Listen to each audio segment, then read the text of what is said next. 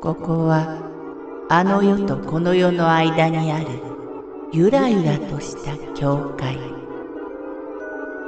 闇に見入られさまよう者のみがたどり着く大曲が時の世界へようこそ。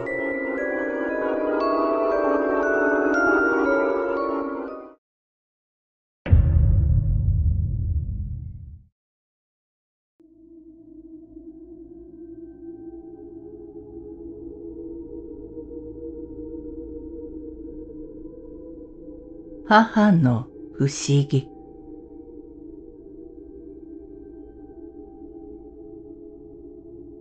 私の母の不思議な話です。母は時々不思議なことを言います。妹が学校から帰宅すると、どうしたの？泣いていたでしょ？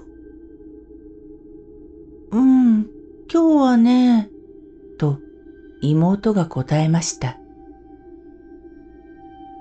私が不思議に思い母に尋ねてみると、泣き声が聞こえたというのです。変なことを言うなぁと思っていたのですが、極めつけは私の姉が生まれた時のことです。初めての赤ちゃん、幸福の絶頂だった母はベビー布団に寝ている我が子を見ながら寂しそうに、この子は背が高いから普通の大きさじゃ間に合わないな、と。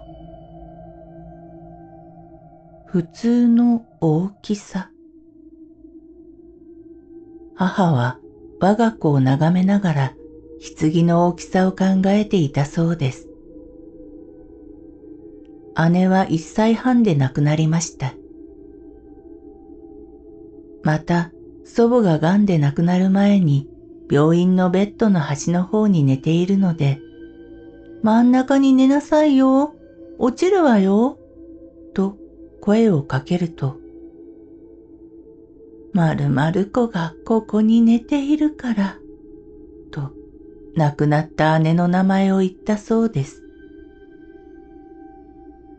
幼くして亡くなった姉。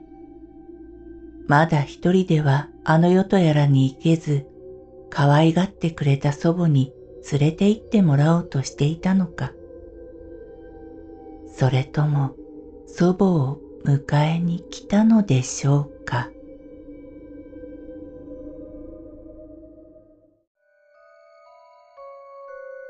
この番組は怪談大曲時物語に寄せられた投稿をご紹介しております。大曲時物語無料メールマガジンは月3回発行。